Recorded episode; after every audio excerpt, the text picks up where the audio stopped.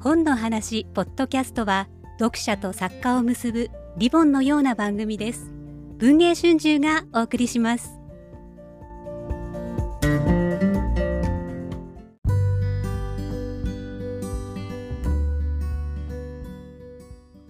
ベアです。どうこです。石井です。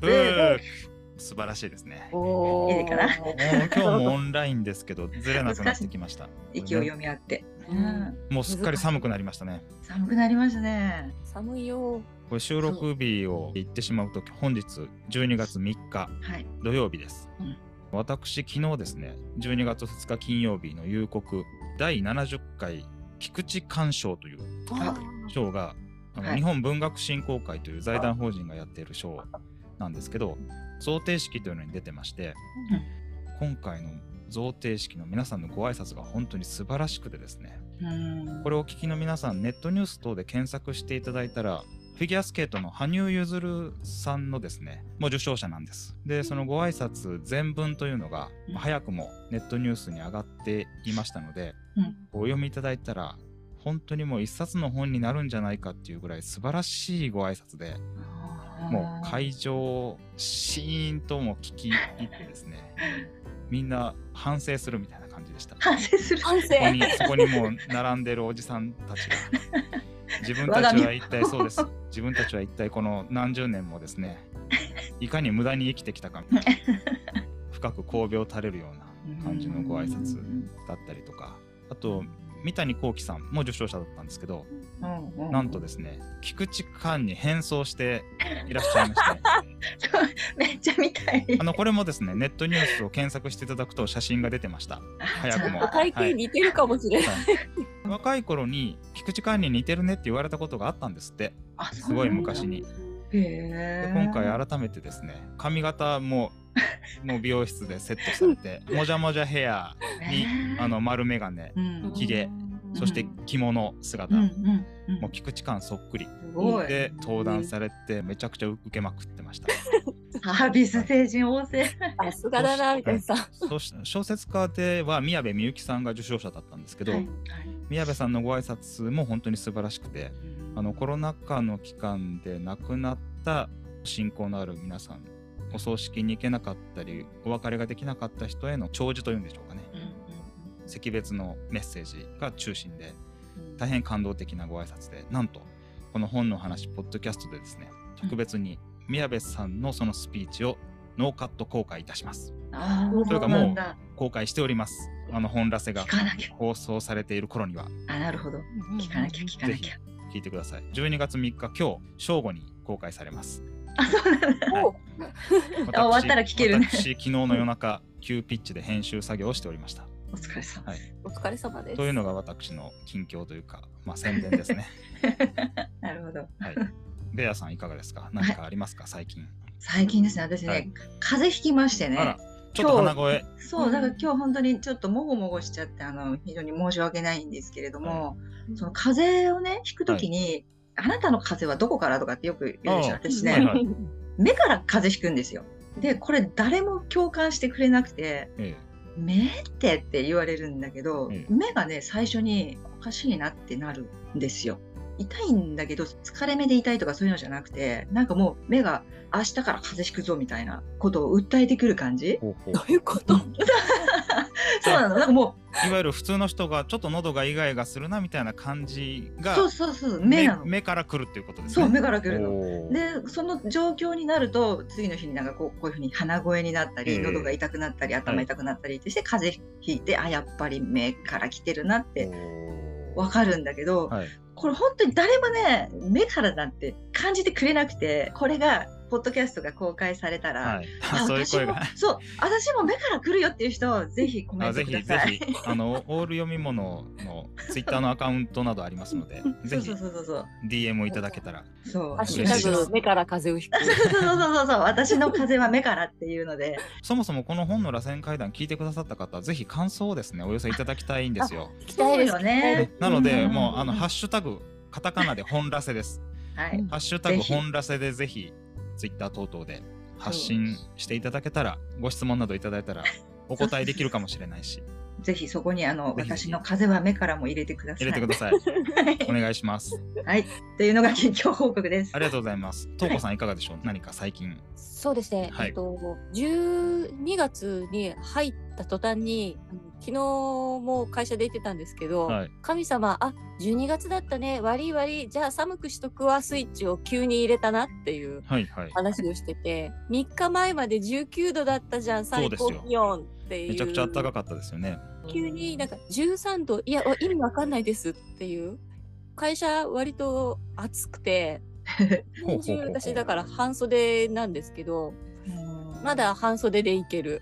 おお、じゃあ外はめちゃくちゃ寒いのに、会社の中に入った途端にそうなんです。ポカポカし暑くてしちゃうわけですね。で羨ましい。始まるから余計に暑くて、まだとりあえず店頭で作業してる時とかははい全然半袖で、うん、作業してるんでお客さんがそろそろもうダウンとか着てるじゃないですか。はいはい。え？っていう顔でさ見られる。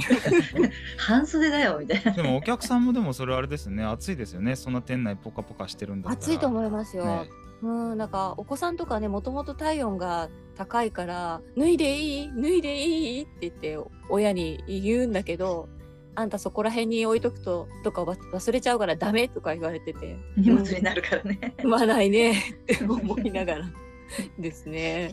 夏はあれですか？じゃあ逆ですか？外が暑くて中は寒いみたいな。あ中はもっと暑い。えっとすごく暑い。常に暑いんですね、中は。常に暑い。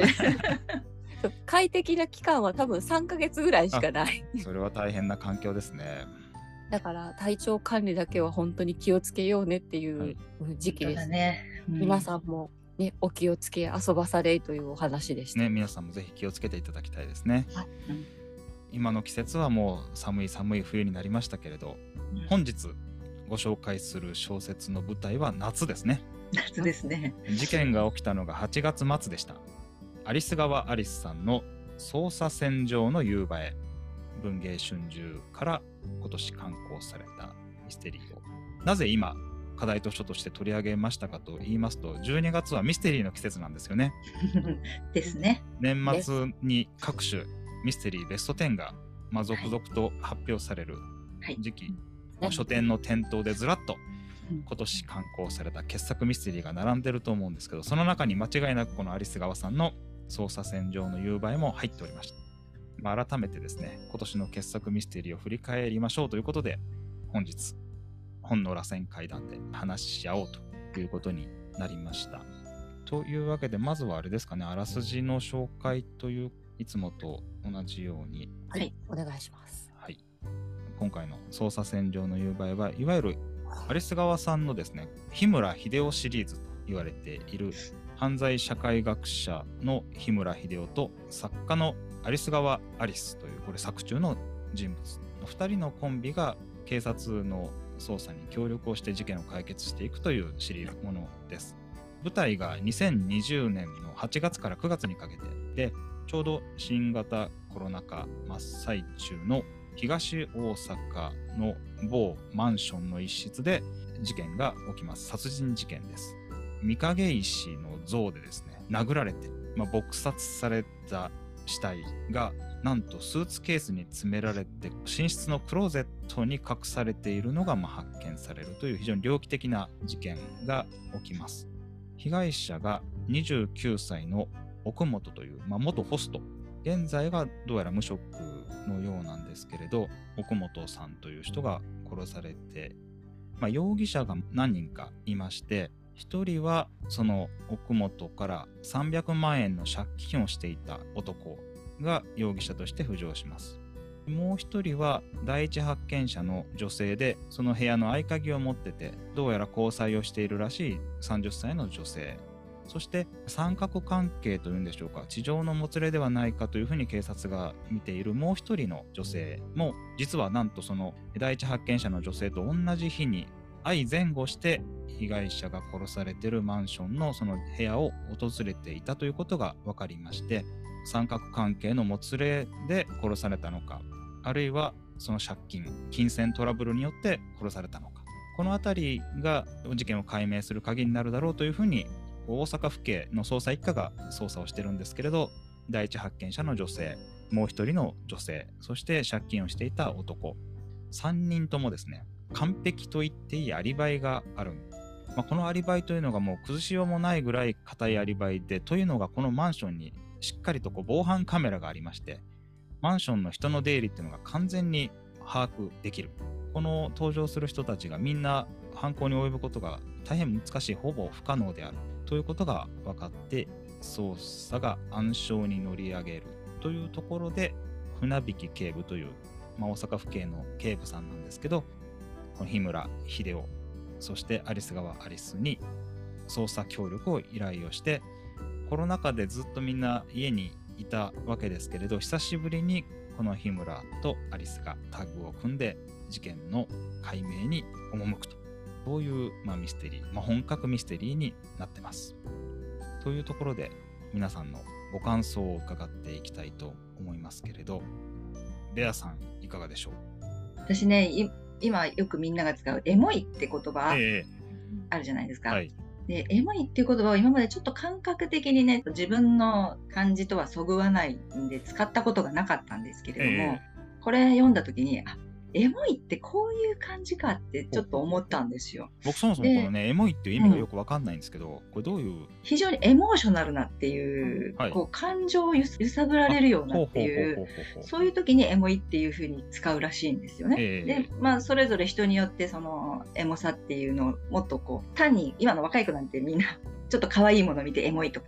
ね、美味しいもの食べたら、わ、これエモいとかっていう風に何にでも汎用性があって何にでも使うんだろうけど、大元はそのエモーショナルなっていう時に使う言葉らしいんですよね。で、そのエモい、エモーショナルだと言わずにエモいっていう言葉を使いたくなるような本だったなってすごい思ったんですけれども、はその自分の中から出てくるエモさの源みたいなのがど何かなっていうとその、私たちが何度も話をしてきた米沢さんの小説で話をしてきたあの解かない方が良かった謎ってあったじゃないですか。はいはいはい。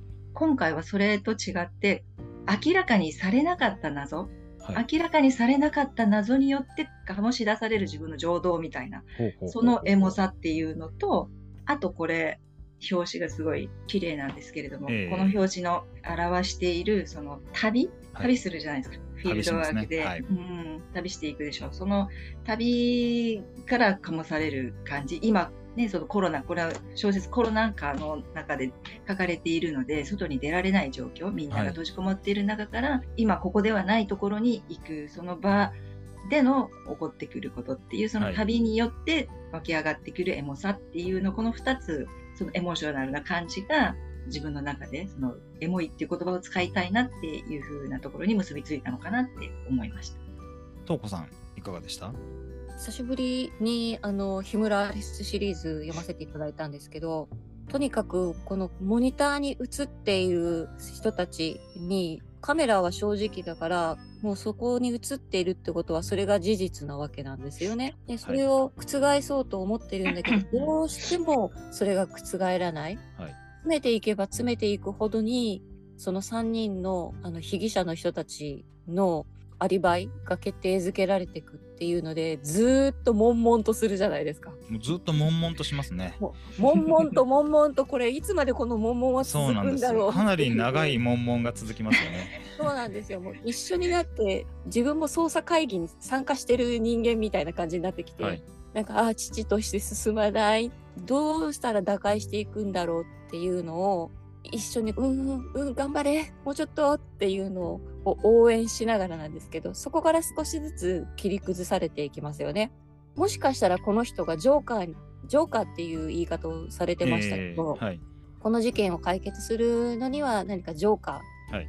それは人なのか物なのかわからないけどジョーカーがあるのかもしれないっていうのでこれがジョーカーなのかこれはまた違うのではってはいい。う別の切り札とかがまた出てきてて、うわーって混乱しながら、はい。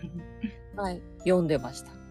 いくつかね、まあ、容疑者はまあ3人なんですけどそれは早々に浮上するわけですけど捜査が進展するに従って不可解な、まあ、出来事というか人物というかポツポツとこう現れてどこからこの事件が一気に急展開するのかいよいよ来るか来るか来るか 来るかまだ来ないみたいな ずっとその状態がそうなんですよね。うん それをずっと追っかけていくのが割と今までにしては珍しいなと思ったんですよ。はいそうなんですね木村アリスシリーズにしては、はい。本の帯のところを見てもらうともう日村の言葉で、ええ。俺が名探偵の役目を果たせるかどうか今回は怪しい。どうした？日村そんな弱気な言葉が君の口から出るなんてっていうのがすごく意外だったんだけど読んでいくと確かに日村が追い込めないんですよね。これ本当に大丈夫？っていうのがずーっと続いていくからそういう意味でもなんか一緒にドキドキしながら見てたんですけど、はい。ただ私最初から実は引っかかっていた部分が。あったんですよ。はい。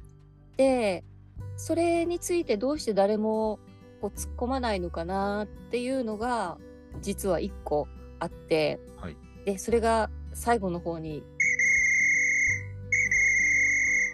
東子さん、本当それすごい鋭いですけど、これ言っちゃうともう完全にネタバレ寸前なので、皆さん鋭い推理をですね、聞かせていただいたんですけれど、全部カットしましてお話を続けたいと思います。はい これからまっさらな気持ちで読んでいただく方もですね、かなり早い段階でですね、めちゃくちゃセンスのいい人はですね、真相のヒントがちゃんとあるとうん、わかるということが、東子さんの 今、皆さんにはお聞かせでできないですけど、感想によって明らかになりました。ちゃんとですね、推理できます。本格だからね、ちゃ本んと。格ミステリーですからう。ん書かれているからね。ちゃんと書いてありました。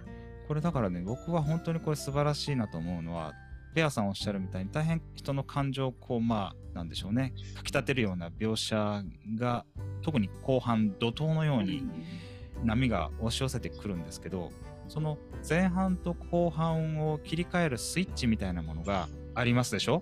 そうそう。あそこでガラッと変わるからね。僕ねそこが本当に大好きで、うんえー第5章の「真相への旅」という章があるんですけど、ここでですね、それまで捜査が本当に父として進展していないように見えるんです、読者には。うんところが第5章で、いきなり日村たち2人が旅に出かけるんですよね。物語のトーンが変わるんですよ。りますね。景色も変わるしね。それまでの本当にこう本格的な警察小説、捜査がもう丁寧に丁寧に描かれるところから、一転こう瀬戸内海の島へ2人が旅をする。うん。美しい風景の描写、うん。そして、まあ、地元の方言。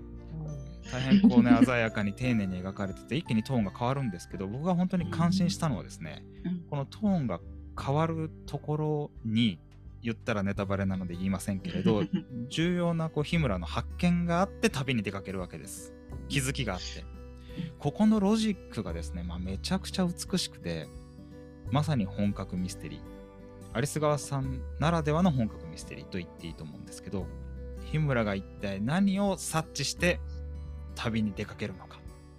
ここをですねやっぱり読者の方に読んでいただきたいなと思いましたね今ね、はい。東子さんが帯に「俺が名探偵の役目を果たせるかどうか今回は怪しい」っていはい。う日村の言葉をねあの言ってたけれどもその名探偵の役目を果たせない理由うんうん果たせないかもしれない理由、単に謎が解けないとかアリバイを崩せないとかそういうのではない理由があって日村がこうちょっと果たせないかもしれないってはい。言っている、そこもそのエモさの一つだなっていう日村さんがねそういうふうに思わせる日だからそこに日村が気がついてしまうんですね。そうそうそうそう。でその気がつくに至る、まあ、ある人物のある行動があってそれに気がつく。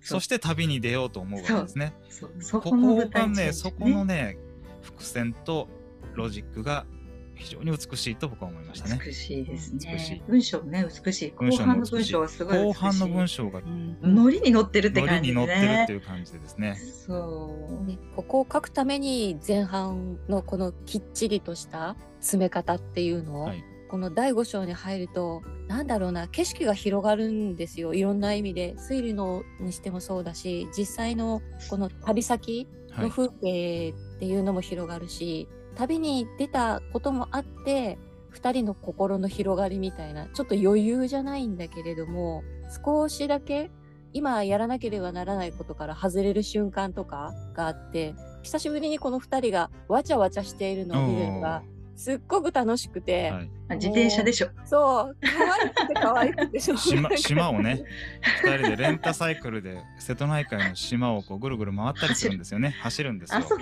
あそこ私もすごい好き。あれあれ可愛くてしょうがない。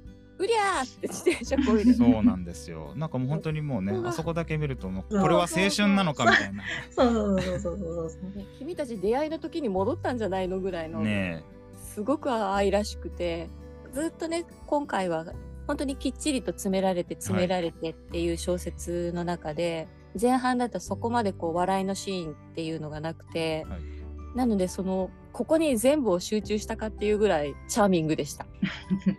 大好きこのシーン。今回ね、私、あの、サッカーリス旅情編って自分で勝手にねはいはいはい。タイトルつけてたんだけど、ええ。本当にその前半と後半って2回全部読み終わって最初から読読むとアリスくんのねトンチンカンの推理ってすごいあのこのシリーズの魅力だと思うんだけれども、はいはいそのトンチンカンな推理がすごくいいとこかすってる、うん。なんか2回目に読むとあここまで来てんじゃんここまで来てんじゃんっていうのは全部もうきっちりやっぱりね全てあの本格ミステリーだからあの、はいちゃんと書かれている、はい。でそれを最終的に回収していってたどり着くんだけれどもそこら辺をねあの2回目の楽しみはい。アリスくん欲しい、アリスくん欲しいみたいな感じで読めるのがすごい楽しかったかな。あ、そうだったんじゃん、そそう。うだったんじゃんっってこれねうん。本当にですね木村シリーズの長編としてもまあまあ久しぶりだと思うんですけれど、うんお読みになるとあれここまでですね捜査を丁寧に丁寧に丁寧にこう警察側の捜査を描いてて、うんうん